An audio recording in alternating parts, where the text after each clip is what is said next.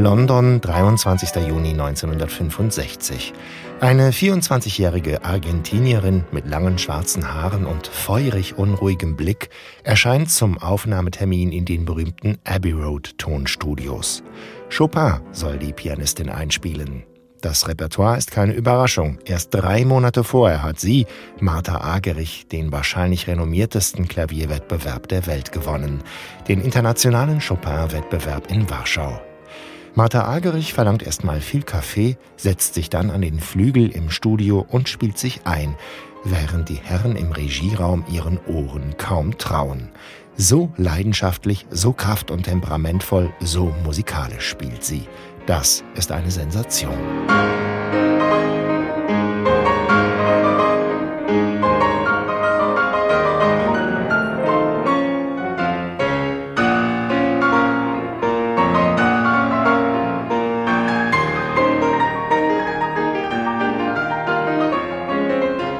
Legendary 1965 Recording Legendär sind diese Aufnahmen tatsächlich.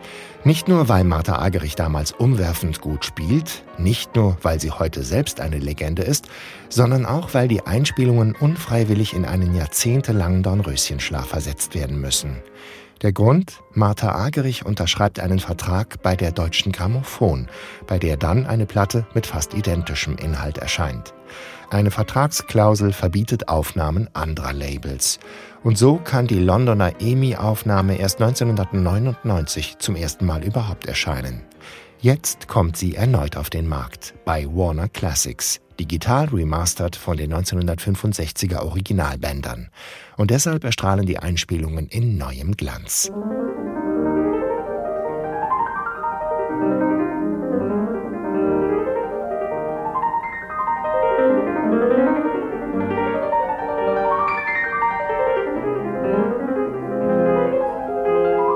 Hört man die Aufnahmen heute, dann ahnt man, warum Martha Agerich eine der besten Pianistinnen der Welt werden sollte.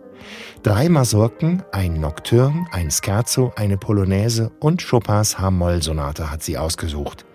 Den letzten Satz der Sonate, den der Klavierpapst Joachim Kaiser mal als das großartigste und pianistisch reichste aller Chopin-Finali bezeichnet hat, diesen Satz spielt Martha Agerich in einem Rutsch makellos durch.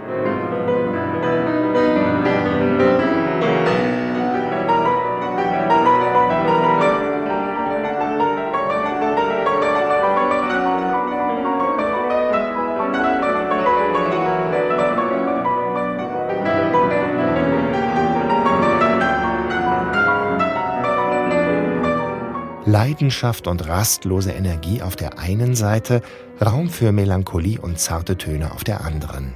In der Amol-Masurka Opus 59 zeigt Martha Agerich die nachdenkliche und sehnsuchtsvolle Seite von Chopin. Das Remastering hat sich gelohnt. Der Klang ist präsent, vital und ohne lästiges Grundrauschen. Kaum zu glauben, dass diese Aufnahmen schon vor mehr als einem halben Jahrhundert eingespielt wurden.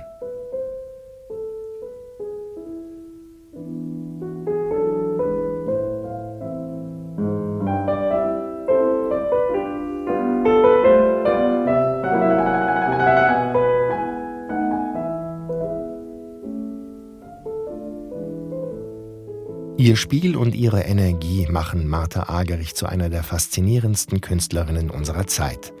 Ein bewegtes Leben und ihre Persönlichkeit machen sie zur Legende.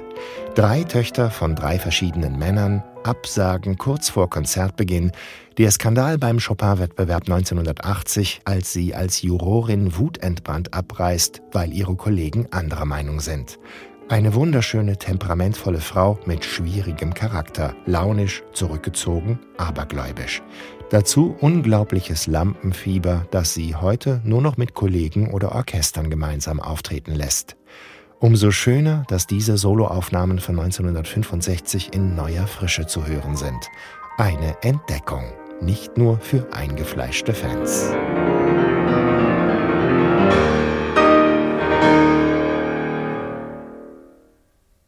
Neue CDs in HR2 Kultur. Weitere Rezensionen auf hr2.de